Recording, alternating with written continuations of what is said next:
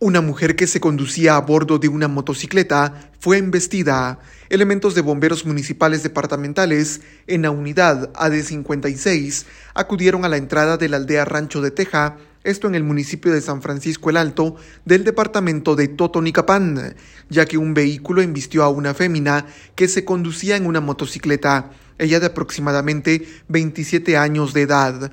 Ante el hecho, los socorristas del casco rojo le brindaron asistencia prehospitalaria, ya que presentaba posible trauma de cráneo, por lo que fue estabilizada y fue trasladada en estado inconsciente a la emergencia del Hospital Departamental José Felipe Flores para quedar al resguardo de los médicos de turno.